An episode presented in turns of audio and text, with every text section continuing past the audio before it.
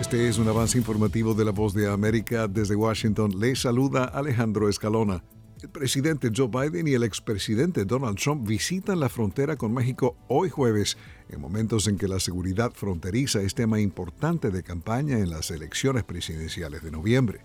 Biden visita Brownsville, Texas, una región donde los cruces ilegales hacia Estados Unidos han disminuido drásticamente en los últimos años. Por su parte, Trump, que buscó construir un extenso muro en la frontera durante su presidencia, visita Eagle Pass, también en Texas, un sector que ha sido uno de los más transitados por cruces ilegales en los últimos meses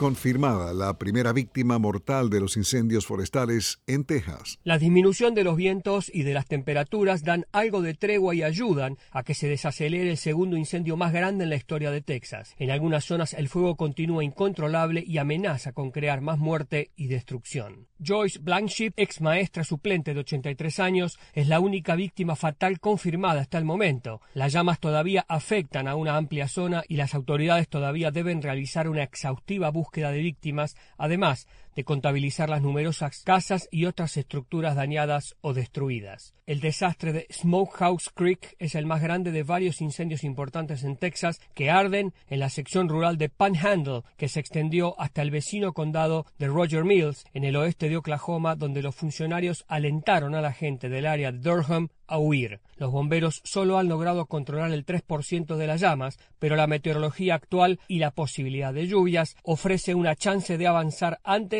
de que las temperaturas y los vientos aumenten este fin de semana. Gustavo Cherkis, Voz de América, Washington, D.C. De costa a costa. Toda mi familia está en... De frontera a frontera. ecuatorianas que están llegando... Los sucesos que ocurren en todo Estados Unidos y más impactan a Latinoamérica. Estados Unidos al día. De lunes a viernes, la información con Tony Cano. Desde la Voz de América en Washington por su emisora local favorita en América Latina.